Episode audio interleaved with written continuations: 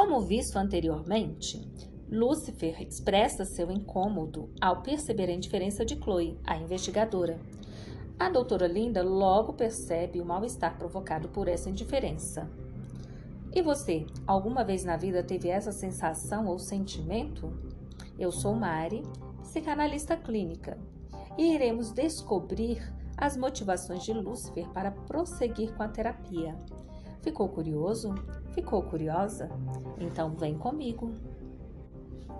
Como era esperado, Lúcifer retorna ao consultório e, na sua primeira sessão, se apresenta como diabo, descreve suas atividades e expressa sua verdadeira essência. Ele não mente.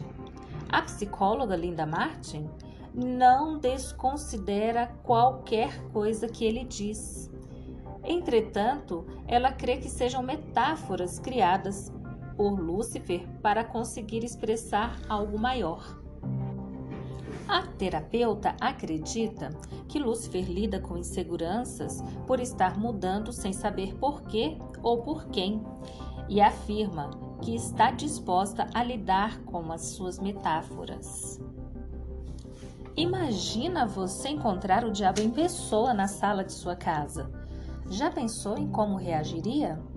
A postura de Linda revela a amplitude do espaço terapêutico e nos deixa evidente que mesmo as demandas do diabo são válidas e dignas de escuta.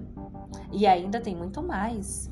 Na nossa próxima sessão, faremos uma análise sobre o espaço da investigação policial e sua relação com o espaço terapêutico.